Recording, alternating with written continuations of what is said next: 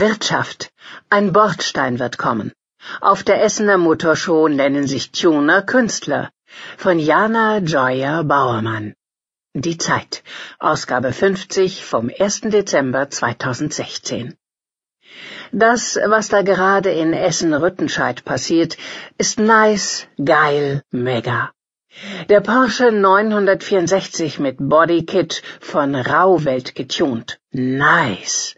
Der Lamborghini Huracan im Liberty Walk Style. Geil. Der Audi 100 GL. Mega. Seit vergangener Woche läuft die Essen Motorshow.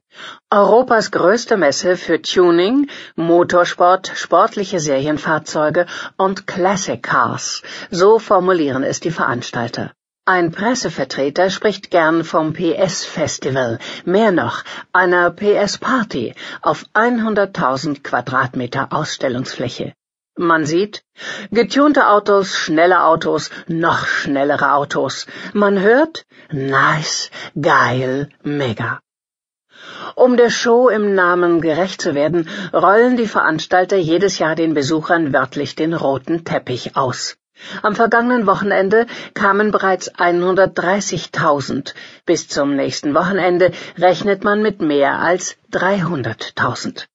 Jetzt, Anfang Dezember, ist eine gute Zeit für so eine Messe. Im Herbst werden die meisten getunten Autos von ihren Besitzern in Garagen geparkt. Die Wintermonate sind die Zeit des Schraubens, Optimierens, der Verschönerung. Und bevor man anfängt zu schrauben, zu optimieren, zu verschönern, sollte man wissen, was überhaupt angesagt sein wird im nächsten Jahr. Also auf in Halle 1a. Auf zu Halle 12. 203 Fahrzeuge, die Tuning Experience. Die 203 Fahrzeuge sind aus mehr als zehn Ländern nach Essen gebracht worden. Ausgewählt hat sie Sven Schulz. Schulz Job ist es, die besten, schönsten, tollsten getunten Autos der Welt zu finden. Man könnte jetzt schreiben, dass Schulz an diesem Tag oft seine Jeans hochzieht, weil sie tief sitzt, dass er Tonschuhe trägt und einen Kapuzenpulli. Aber weil es hier um Autos geht, um getunte Autos, muss man schreiben, dass Schulz 17 war, als er sein erstes Auto umbaute, einen Golf 3. Sein neuestes Tuningwerk ist ein VW Phaeton. Luftfahrwerk, 22 Zoll Felgen, Designlackierung, der Innenraum komplett neu beledert. Schulz sagt, er habe Benzin im Blut. Wohl kaum jemand auf diesen 100.000 Quadratmetern weiß mehr als Schulz über Tuning. Und er ist der Einzige, der, weil Halle 1a und Halle 12 so weit auseinander liegen und 100.000 Quadratmeter eben ziemlich viel Fläche sind, mit einem Kickroller über die roten Teppichmeter fährt. So spart er sich 15 Kilometer Fußweg am Tag. Schulz rollert von Halle zu Halle, von Auto zu Auto. Er begrüßt die Sicherheitsleute, die auf die wertvollen Autos aufpassen sollen. Immer wieder muss Schulz anhalten, weil irgendwer seine Hand schütteln will. Tuning, definiert Schulz, sei serienmäßig Vorhandenes zu optimieren.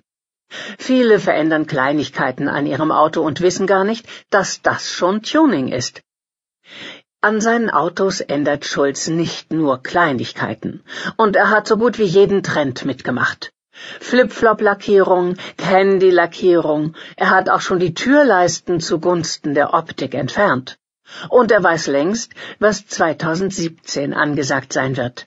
Youngtimer und klassische Fahrzeuge, getunt natürlich, und Breitbauten. Youngtimer, um das mal ganz einfach zu definieren, sind Sammlerstücke, die noch keine H-Zulassung haben. Bei alten Klassikern wie einem Audi 100 GL oder einem Mercedes-Benz W108 ist der Individualisierungsgrad natürlich viel höher, sagt Schulz, weil es solche Modelle nicht sehr häufig gibt. Es kann gut sein, dass an der Ampel ein getunter Audi A6 neben einem steht. Unwahrscheinlicher, dass es ein getunter Audi 100 GL ist. Ein Pluspunkt für die Individualisierung. Schulz stoppt seinen Roller vor einem Nissan 200 SX S14. Lila glänzend, goldene Felgen, ein Breitbau. Eigentlich geht es beim Tunen darum, bei all den Schönheitsoperationen möglichst keine Narben zu hinterlassen. Schweißnähte sollen also nicht sichtbar sein. So war es jedenfalls bisher. Inzwischen werden verbreiterte Kotflügel angeschraubt, so richtig rustikal. Selbst bei einem Lamborghini macht man das. Aber dazu gleich.